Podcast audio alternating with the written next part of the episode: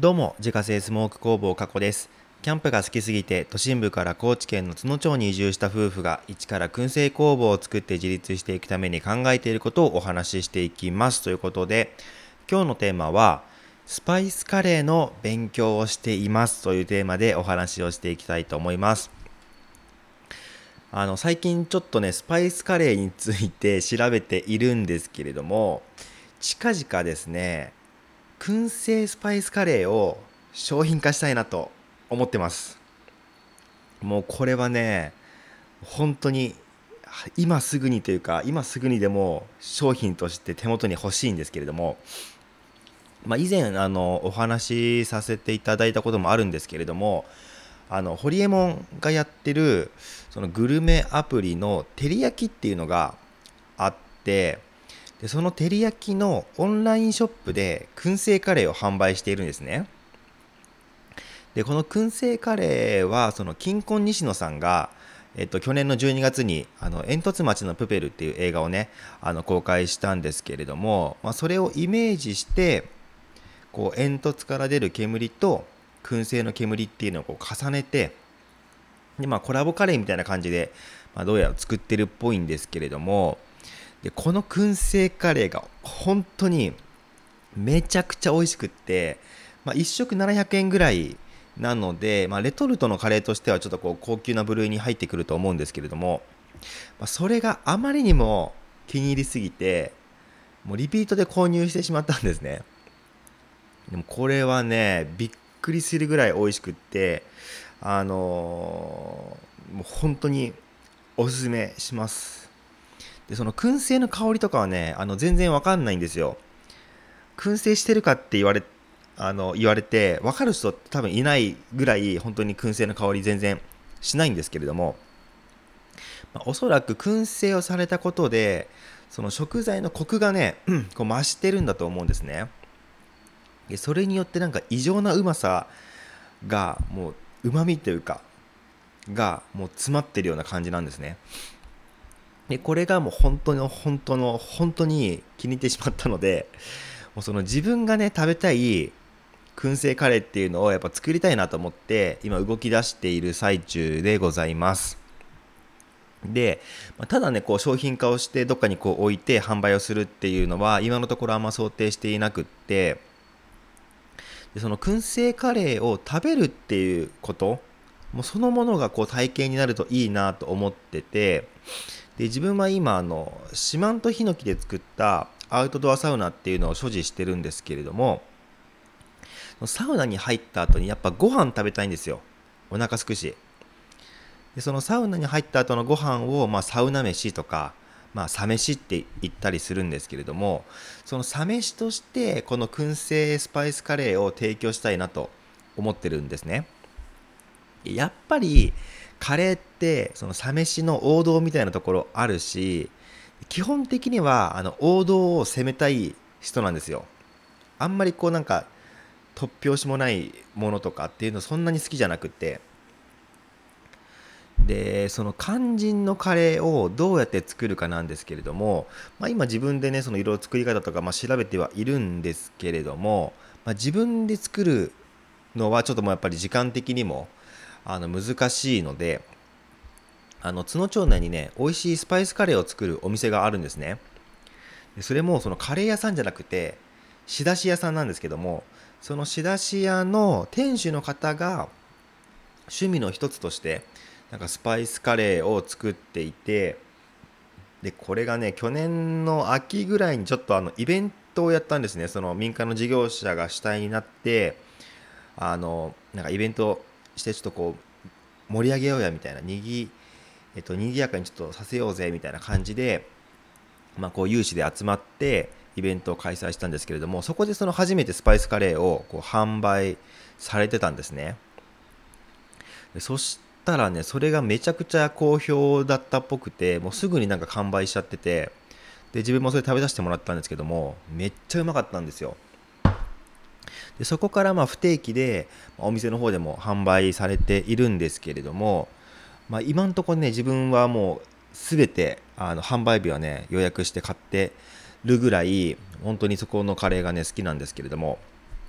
まあ、それぐらいね自分がそのスパイスカレーのファンなので、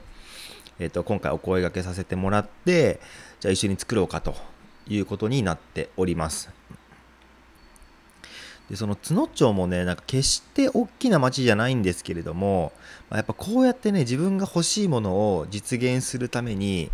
力になってくださる方がたくさんいるっていうのはもうなんか奇跡だなと思っててもう本当にねありがたいことだなと思っています。ということでですねまだ試作も全然実は始まってはいないんですけれどもいろいろとねあのこれを燻製してみようかっていうのは、まあ、ある程度ざっくり決まったので、まあ、それを順番にお渡しして試作を作ってもらうっていう形で、まあ、進んでいくのかなと思われます。でねスパイスカレーってね調べてみたんですけどもあまりにもちょっと奥が深すぎてこの短時間で理解するのはねちょっと無理がありますねこれはやっぱカレーってなんか地域によってなんかその作り方とか、まあ、使う食材とかっていうのはやっぱ結構なんか特徴があるみたいで、まあ、そういうのをね、まあ、一個一個こう調べていくともう本当にキリがないなっていう感じはするんですけれども、まあ、でもその分なんか追求しがいがあっていいなっていう感じもするんですよね。そういうのがすごい好きだったりします。でちなみにそのスパイスカレーでもたくさん種類があると思うんですけれども僕はもうね本当に王道が大好きなのでやっぱりねバあのスパイスカレーの王道といったらバターチキンカレーだと思うんですよ。でやっぱりこのカレー屋さんとか行っても絶対にバターチキンカレーってメニューにあるしで大体バターチキンカレーやっぱ頼んじゃうんですよ。バターチキンカレーの美味しさでそのお店のまあ好みを測ってるっていうところもあるんですけれども。でそのバターチキンカレーを、まあ、商品化できたらいいなというところですね。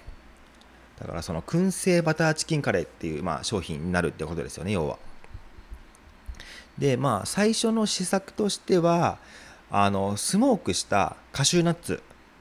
これを使って、まあ、試作をしていただこうかなと思っていてでなんかどうもねそのスパイスカレーにペーストしたカシューナッツを入れるとコクが増して美味しくなるらしいので、まあ、そのスモークしたバージョンとスモークしてないバージョンで作ってどう味が変わるのかっていうところも見てみたいなと思います。で多分予想ですけれども香り自体はそんなにあのカレー食べた時にね多分香ってこないと思うんですね。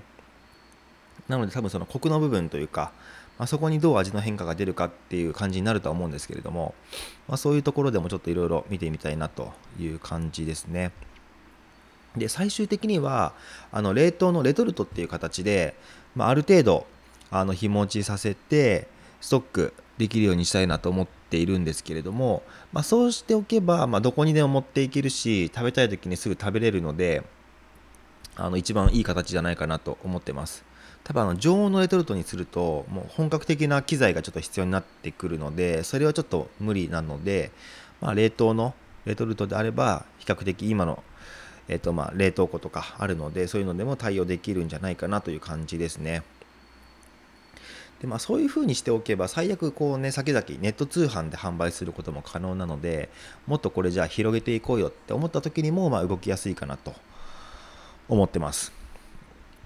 っていうかねその津野町って、まあ、こういっていい事業者さんとか本当素晴らしい技術持った人ってたくさんいるんですけれどもなんせそれをこう外に出していく仕組みっていうのができていなくて